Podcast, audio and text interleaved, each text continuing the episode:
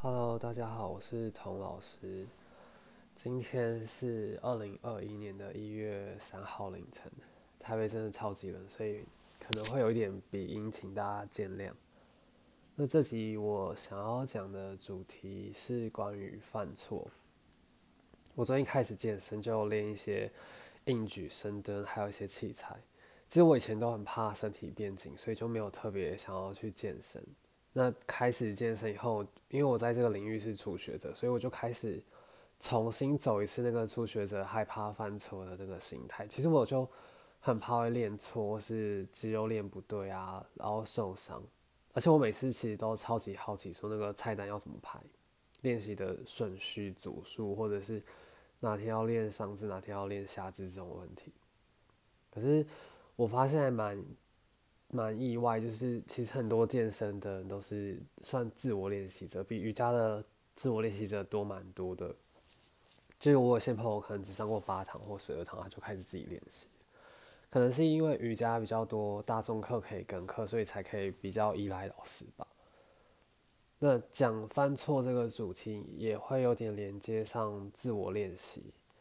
像我自己健身以后，我还是很少去练那些自我自由重量，就好像可以体会说为什么瑜伽练习者会害怕自己练习会练错。那我先讲一点我自我练习的经验好了。我自我练习是从就是我高中开始去上运动中心的瑜伽课嘛，我记得我那时候其实前弯都超弱，然后就像我的男朋友，他前弯是可以站直前弯摸到地板的前男友，但我自己当时十七十八岁的时候，其实我是很难，就是我前弯都只能摸到我的小腿中段，我甚至想说我这辈子应该前弯都可能手碰不到地板吧，但现在就是可以前弯手肘碰到地板。好，就是第一次我上课发现我前弯很弱之后，我就回家每天练 Janusz Asana，就是坐姿的单腿前弯。我就连续一个月每天练习，然后一边大概做个四五次，然后一次大概停留一两分钟，就有点像是收集那样子。我每次上课我都会去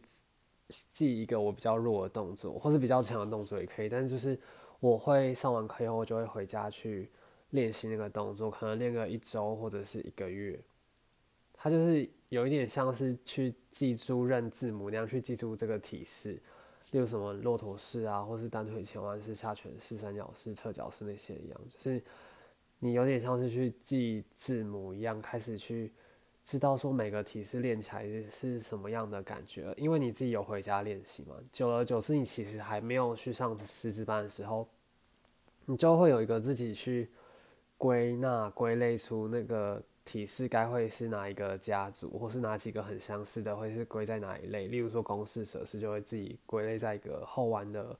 的那一类里面。这就像是一个自修的探索的时期。然后到后来我去会馆上课，可能一周会上比较多堂课，就开始对拜日式有概念，所以我偶尔回家也会练拜日式。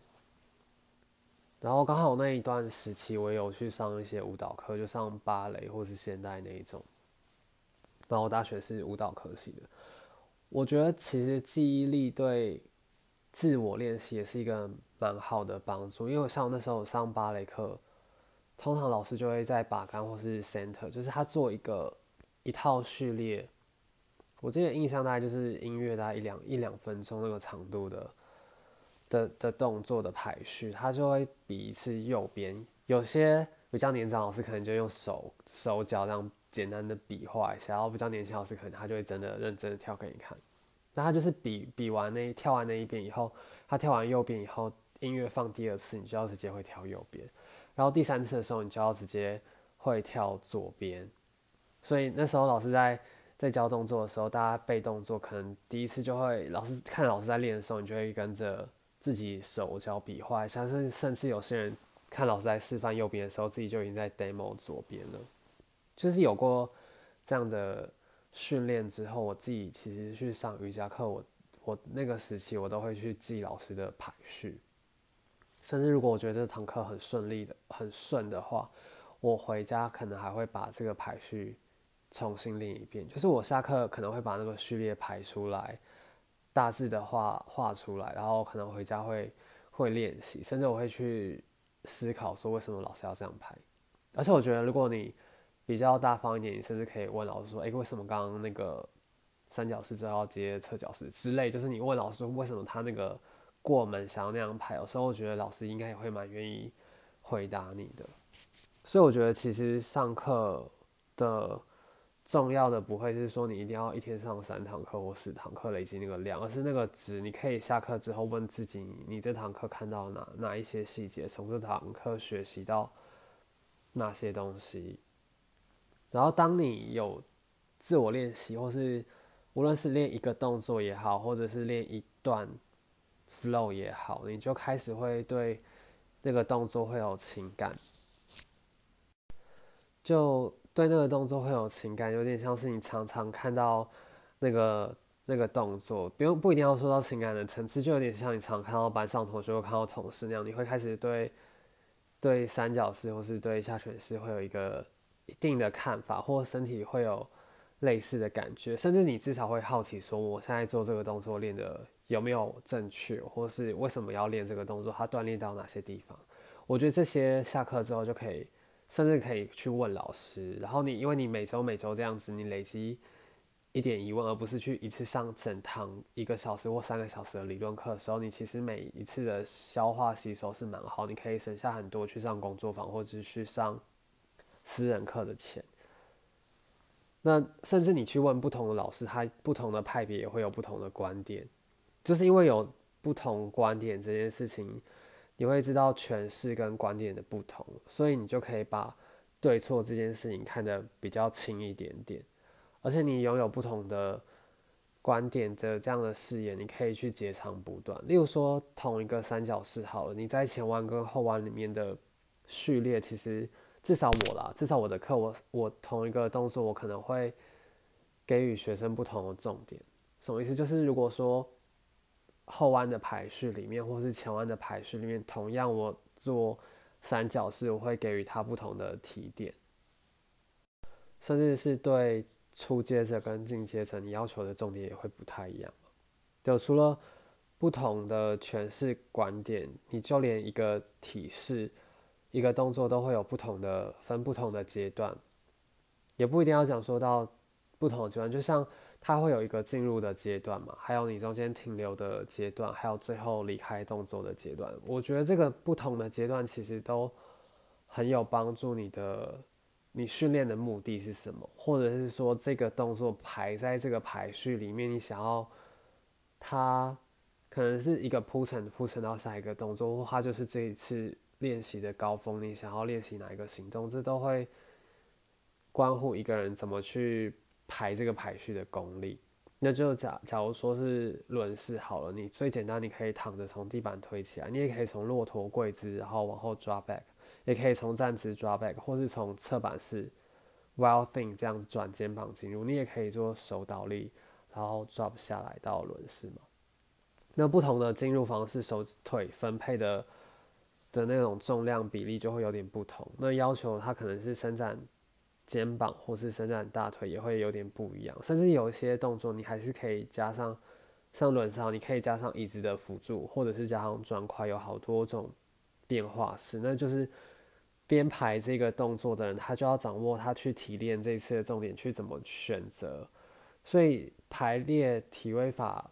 排序的人，很其实就很像一个下厨的人。体位法是不同的食材，那你要怎么去？处理这个食材，把怎么去料理它，或是怎么去把这个一场十道菜的晚餐怎么去排列，就跟每个人的个性跟他过往所理解这个体式应该摆在这个序列哪里也很有关系。那从这种除了这种编排上的层次之外，我记得我在上疗愈瑜伽师资的时候，老师曾经教受伤的同学轮式。那老师给我们很多提问的空间，还有实际操作的空间。像我们大家其实最基本的瑜伽常识，你都会知道，说轮式你的脚掌不要外八。可是有一次老师在去教一个呃身体有受伤，或是他有点不对称的状况的同学的时候，他就直接让他去操作外八或是内八的轮式，他给予他不同的。空间去操作，而不是就是我们惯性说你一定正位要去怎么做，让他去实际感受不同的做法对他的下背、还有腿、还有膝盖实际上的感觉。所以我觉得这种疗愈的层次其实是很奇妙，它会打破我们对体位法的固有的惯性，而是真真切切你要去花时间去体验、感受，才能推究说为什么要这样子做。就太多时候，其实我们是需要有一个开放的心态去接受不同的可能性。这就是我说的，其实不要害怕去犯错。你就算一次轮式脚外八又怎么样？你不可能因为一次做错就去折断你的腰椎，或者你从此哪边不可恢复的伤害嘛？你只要保持觉知，其实就可以去探索到。你这一次做上来，感觉是不是有哪一边是不应该有的疼痛，或是那种紧绷感？你可以做一点点些微的实验跟变化去调整它。这个概念跟我上一集说没有谁会是谁永远的老师一样，我觉得体位法也有一点点这样的概念。他没有说哪一个体位法就永远一定要一定要怎么样去做。毕竟你看从以前。最传统的练习方式，到现在大家又看解剖学，也看筋膜的时候，还有运用各种辅具的时候，其实多了很多种新的练习的方法，所以没有非得要怎么样做才是正确的。它你去看一整个时间的维度，它不会是你可能过去认为是正确的，未来它并不那么适用。甚至你自己人生中不同的阶段、不同的身体能力，甚至不同的年纪、年龄的时候，都会有不同的操作的方式。它没有一个完全的对跟错，只有是适不适合你现阶段的条件去做这样的方式。所以我觉得瑜伽，即使你是教体位法，你才不可以。去照本宣科的说哪一个动作一定要怎么做？当然，如果你是教一个初学者的课程，你可能会讲的比较死一点，讲的比较严厉一点，因为你不希望他一下子就做太多他没办法控制的变化，然后去去受伤。但其实你是需要有那样的视野，或是一个更高的高度去看，说即使这一次做错又又怎么样？你要去综合他现在能做的条件去。修正，或者是理解不同的进出方式、不同的变化，是他所要求的重点是什么？那这是一个就老师的角度去看，去可以理解相容不同的观点。那学生的眼光可能就要知道说，他这这件事情真的没有完全的对跟错，而是只有说有没有适合你现在阶段。就回到为什么会害怕去犯错？我觉得除了一个是比较爱面子、爱去比较之外，怕别人看到你做错，好像觉得很丢脸之外，一部分也会是教学者所造成的吧。因为我记得我有次去上一个演习课，那个老师是蛮强调一个正位的派别，然后他有时候他脾气不是很好，他就会。对学生吼，或者是一直反复去纠正、纠正、纠正，好像让你觉得自己一无是处，好像就是你做不好牛面试，你这辈子就就完蛋了。我觉得他就是没有看到说，因为你不可能一堂课，或是就算是三个小时，或是七天，你就是把三角式完全做到一百分，或是牛面试就做到一百分，或是公式就做到一百分。没没有这样的可能性，你毕竟是是人嘛，人一天能修正的百分比有限。但如果你用这么强烈的方式去去修正他，去跟他讲他哪边错，然后挑，假如说这个体位法有三十个重点，然后你一次挑他十个缺点，我觉得这这没有那么大的意义啊。他可能毕竟瑜伽是练一辈子的嘛，他这个体位法他可以练个三年五年，再把它练得比较精熟一点，当然也不一定会达到。百分之百的完美，但是现阶段你看出他身体条件能最能去修正的那三个点或者那五个点，他今天真的记得了，他明天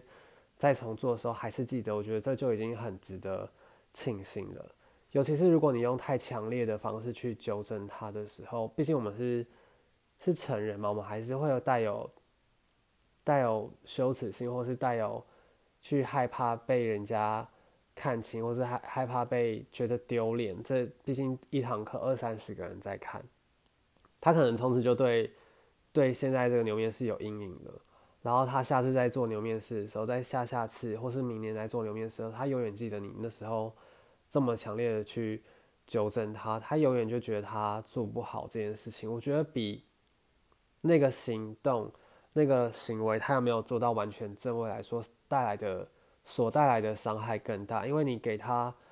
一个先入为主他做不好的印象，或是他在这个体位法上有很多缺失，而且。甚至你在纠正他的方式，让他觉得这个缺失是跟他的人格的缺失有关。他一时之间听不懂你的语言，不代表就这个人必须完全被被否定嘛。所以我觉得更聪明的教学方式，或是更量身定做的教学方式，并不是就是完全扫描出他身上所有的缺点，而是扫描说这个人心智的强度，他可以接受到。哪哪一点，或是他可以这今天可以修正到哪一点，他身体的容错率，他可以做到哪一个程度，这才是一个一个聪明的方式，而且是有效率的方式。然后下次在他愿意长期来，或是下次再来的时候，再去改正他其他的错误的地方，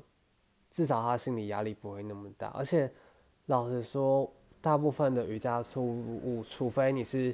长期累积，你做了一年、两年、几千次，才有可能真的造成不可逆的伤害。其实，就算是调整、调错这种伤害，大不了三个月、半年，都还是有机会可以恢复的。所以，我觉得，真的对于犯错这件事情，不需要看得太重。就算错了又怎么样？你你不会因为错了这个，你的人生就完全失败吗？所以，我觉得我们在练习的。体位法，或是你在练习教学这件事情，真正的柔软不不一定就是体位法上，你可以劈腿，你可以把脚绕到头后方，可以把脚踩在头上那样子的柔软，而是你看待事物的眼光，不论是对别人或是对自己，都具有一定的宽容性，还有看到一定的可能性。最后，我想说，人都难免还是有低潮的时候，你如果真的很。阴暗的去想你所犯的错，从瑜伽来讲，这都还是小事嘛，都都不是说你投资失利或者家破人亡那种大的错误。你只要去看清楚这次做错的最坏的打算会是什么，大不了就是觉得很酸，一个礼拜或是几天，你去按个摩，或者是你再把这个问题拿去问老师或纠正下来就好了，或是你你去。扩展到人生更大的层面，你可以去思考说，你到底为什么一开始会害怕犯错？我觉得可能跟台湾的教育也都蛮有关系，毕竟就常常会被打分数，或者是或者是去评断你，你这个错好像你做错了就就很怎么样。可是就算这件事情真的打分数，还要影响到你什么？我觉得真正清除这个印记的方式，就是你要去看清楚，为什么你会有这个犯错的恐惧，而且我们也要了解自己其实是有力量可以去承担，即使我们犯的那个错，都还是有机会挽回吗，都还是有机会是可以去修复的。那最后我还是很应景的。去祝大家新年的计划可以顺利的完成。其实，就算你不小心犯错，你都还是有机会有一个停损点，而且可以过掉这个任何未来的困难。那今天就讲到这边，谢谢大家。